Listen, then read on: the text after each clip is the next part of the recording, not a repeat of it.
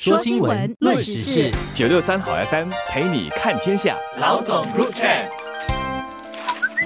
你好，我是联合早报的韩永梅。你好，我是联合早报的洪一婷。明年十月之后，新加坡就没有赛马了。政府要把克兰兹的这个马会收回来，所以新加坡下来的赛马活动就从此熄灯啊，关闸了。而且这个赛马活动其实不知不觉，其实已经一百八十年了。嗯，其实它正式结束呢是在二零二七年，但是因为可能也要让各方这个利益相关者有时间准备啦，需要遣散的员工等等，也需要一些时间安顿的话，所以其实最后一场赛马活动正好是第一百届的这个新加。新加坡金杯赛事就是在二零二四年的十月五号就会是最后一场了。在做这个宣布的时候，总理公署部长兼财政部及国家发展部第二部长英兰尼呢，他在记者会上就有提到说，赛马活动其实在本地这些年来已经逐渐的示威了，大家的这个兴趣也减弱了，然后到马场观赛马的人数其实都逐年下降，特别是可能在官兵那几年的时候关了一阵子，然后虽然过后再重开，可是到场去观赛的人呢，其实已经从二二零一零年的每个赛马日平均一万一千人，到现在其实单日只不过是大约两千六百人，而这个克兰芝马场的这个观众席其实是可以容纳三万人的，所以看得出这个真的是有一点今非昔比了，非常稀稀落落。这个不是新加坡独有的现象啊，因为其实全世界这个赛马活动啊，它都已经走向夕阳了。就我们看一些资料，赛马活动其实面对了三个威胁。第一个就是赌马的人比较少了，所以那个彩池其实是减少了。减少的话呢，它的赌马的吸引力就没有这么大。就是在英国啊，我刚刚看了《经济学人》的报告，他说从二零一八年开始，马的彩金逐年下降百分之十一，这样的降幅是很大的。这么一来呢，就变成赌马的那个吸引力就远远就不如赌球或者是体育竞技，还有好多好多的赌法的，所以这个赛马的活动就示威了。第二呢，就是赌马人家可以上网赌嘛。人家不只是要去现场看，所以这点呢也是一个问题，而且要养马的整个环境所需要的地方也蛮大的，所以如果你的彩池小了，有些马的比赛呢，干脆就集合起来在不同的地方赌，比如新加坡你不能赌，你可以赌槟城的马啦，你都可以上网去看嘛。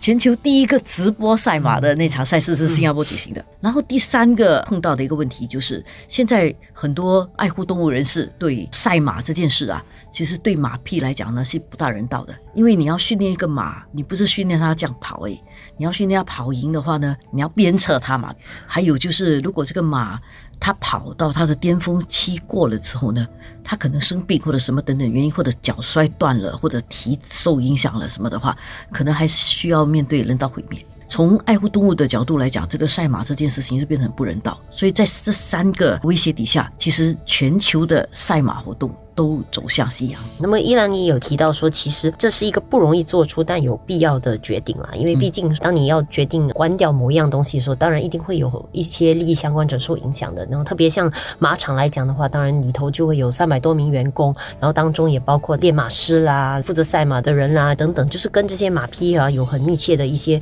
互动的人员，难免一定会受到很大的影响。然后心理上一定也很难过了。毕竟我们现在讲的不是只是关一个马场，而是说这个整个生态。本身就是告终了了，所以可能对于那些很热爱练马工作的一些人的话，可能下来如果还要找类似的工作，他可能还可以过渡去换成不同的工作。但如果他还想继续从事这个行业，可能选择就会少很多，甚至可能需要转移阵地到另外一个地方继续呃谋生活。不过当然，在一个更大的一个发展的情况下，新加坡因为土地有限啊，所以很多时候做取舍的时候，难免要要衡量一下得失。所以在这个情况下的话，既然这个赛马活动的兴趣减弱了，然后需求也减。少了，然后它占地其实又不小哦，又又相当于这个一百六十个足球场这样的一个很大的空间，而且又是在北部来讲的话，相当一个中心的位置。英兰你也有提到说，这个土地拿回来，想到要怎么更好的去优化它的使用。其实马会哈，我们来看新加坡一百八十年的赛马的历史啊，马会最早是在非常市中心的地方的。现在大家都知道去吃咖喱鱼头的地方，对不对？Race Course 那条路为什么叫 Race Course？其实我我也是觉得很好奇的，很久以前我就觉得到底在赛什么东西。为什么叫 Race Coast？？哦，原来是赛马。后来因为中心扩大了一点哦，他又往边去了，他就去了布克迪马，就五级之马。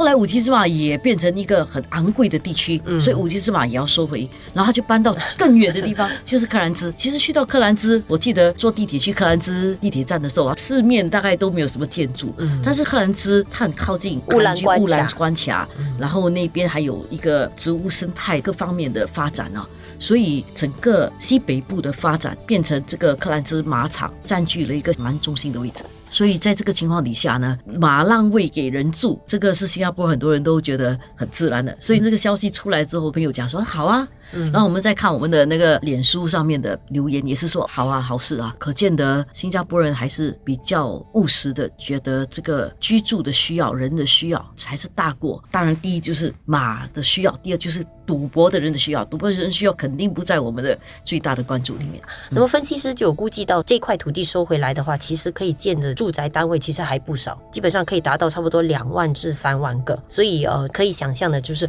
土地收回来以后，对整个北部的那个重新规划，我觉得也是蛮关键的。因为毕竟也靠近克兰芝地铁站，然后如果你看这个地图的话，它是在一个比较中心的位置，可以想象就是在市建局如果做整个重新规划的时候，这个土地如果还一直保留做马场，它的整个发展就会有一点就是奇怪了，中间好像懂着一个用途不太一样的一个东西。但是下来的话，可能在做规划的时候，可以融合一些绿色比较多的一些土地，然后做一些更多的休闲啊，跟一些绿地的一些规划的话，整个地方可能会在设计上会更宜居啦。嗯，讲到有一些人可能会因此而失去工作这一点啊，这个确实是一个每次碰到一些行业需要关闭或者一些地方需要关闭的时候，必然会碰到的情况。但是这里面其实要考虑的是两方面啦，一方面就是说，如果有人因此而失业的话，是不是能够让他们转型到其他的行业去？我想新加坡不乏工作机会，就是你要不要做而已。所以如果说需要工作要转型的话，那是可以转型。另外一点呢，就对于年轻人，其实他可能对这个行业非常有热情，那是不是他有热情就应该继续给他做这个东西？也不尽然，因为如果他这个是一个全球的趋势的话，一个二十多岁的年轻人或者三十多岁的年轻人进入这个行业，然后他碰到了这个全球走下坡的一个行业里面去的话，他可能到了他年纪比较大的时候才来考虑转型，其实太迟了。还不如现在再重新思考这个问题：是要去转型呢，是要转到别的行业呢，还是到其他你可以发展你这个兴趣，但是其他的地方去发展？虽然听起来有一点小残酷，但是这个是一个现实的问题。虽然说这个赛马场本身是关闭了，但是其实本地还有一些好像一些特别用作一些休闲活动啦，或者一些特别的一些治疗用途的一些地方，而且我们还有一些马术运动等等，所以还是有一些这些马的一些养育跟训练的工作在进行的。所以我是觉得，可能一些练马师啊，或者一些相关人员真的对这个行业很有兴趣的话，我觉得还是有一些机会在那里。然后像我们刚才讲的，也是外国其实还有一些这样的生态的话，也也有这个可能外国发展。的机会，至少我觉得当局做的可能一个比较好是早一点通知，所以至少给大家有多一点时间去转换啊，或者去探讨新的一些出路的时间啊。